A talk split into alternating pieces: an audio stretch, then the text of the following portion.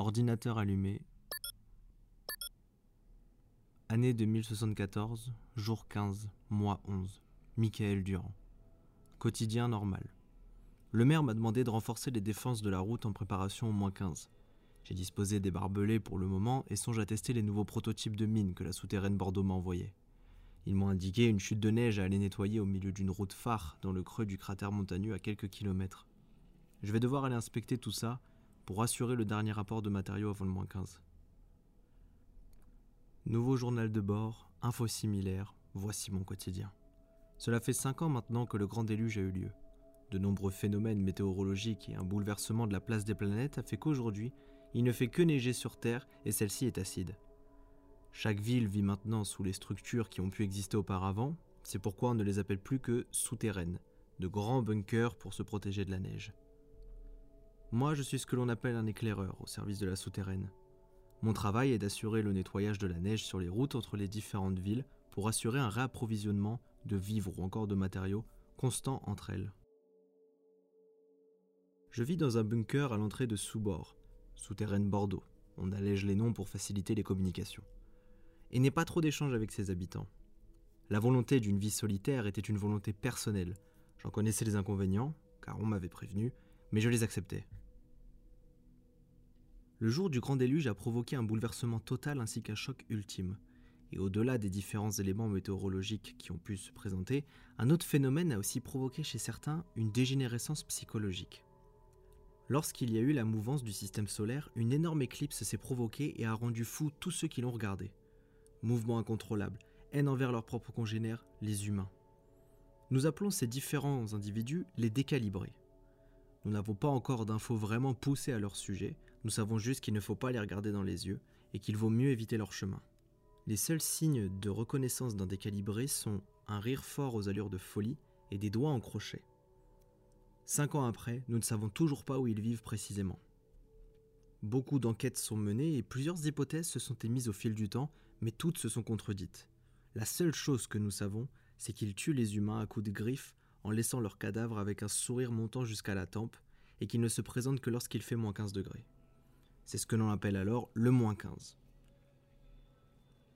Le moins 15 se réalise une fois par mois, jamais le même jour. Les météorologues étudient chaque jour les précipitations et nous préviennent, nous les éclaireurs, deux jours avant l'arrivée de la température pour que l'on puisse renforcer la protection de l'entrée des souterraines.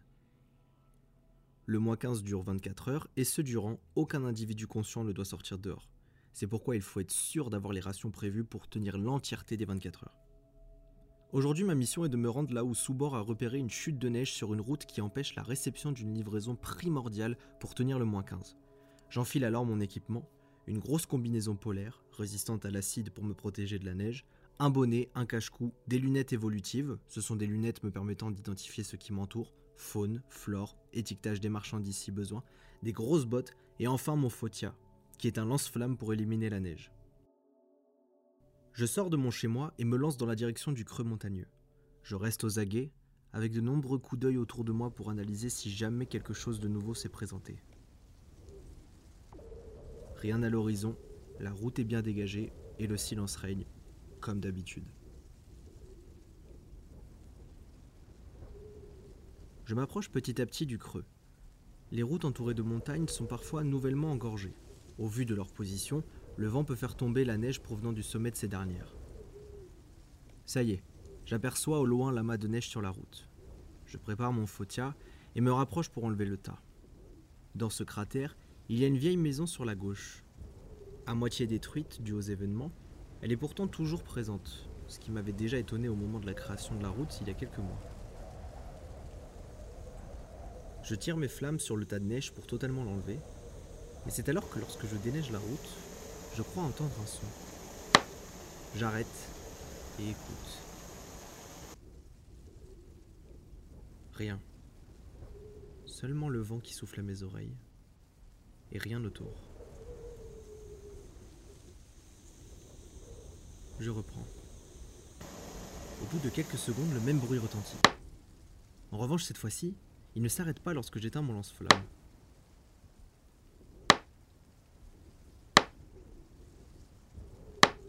N'arrive pas à le percevoir clairement, mais je sais d'où il provient. La maison. Fautier à la main, je m'approche de cette dernière. Elle est sur deux étages. À une fenêtre en haut, je crois apercevoir une silhouette qui s'est retournée, mais je n'en suis pas sûr. Est-ce un décalibré? Euh, Impossible, mes lunettes ne m'indiquent que moins 10 degrés. Quelqu'un dans le besoin? Étrange, pourquoi ne se serait-il pas rapproché de moi au vu de mes gestes conscients? Un animal? Possible. La faune existe toujours et. en plus petit comité, certes, mais toujours. Lors d'un doute, la règle est de reculer et partir. Mais si c'est une personne dans le besoin, je, dois l'aider. Je décide alors d'entrer dans la maison.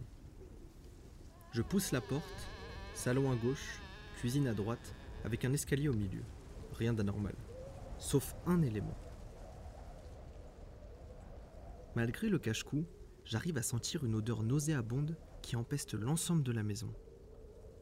Je vérifie le salon, la cuisine, rien. Mais lorsque je m'approche des escaliers, j'entends du bruit en haut, similaire aux aiguilles d'une horloge. Je monte alors en visant, prêt à me défendre. Arrivé à l'étage, je suis le bruit pour définir sa provenance.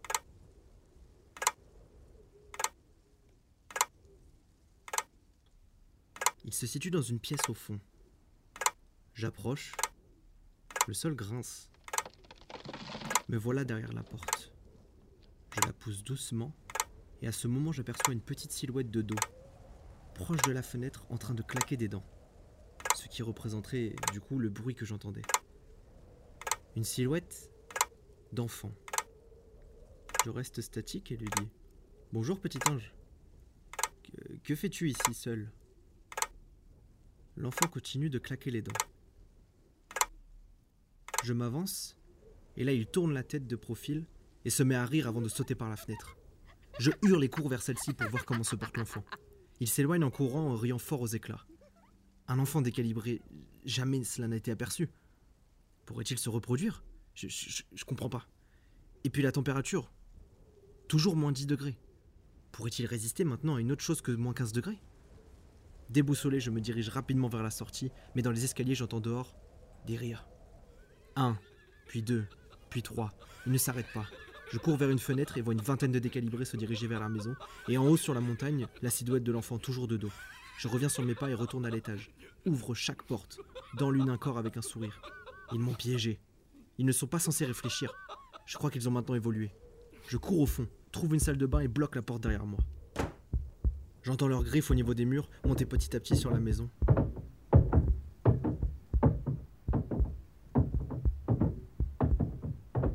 Ça y est, le grincement de la porte d'entrée. Ils sont à l'intérieur.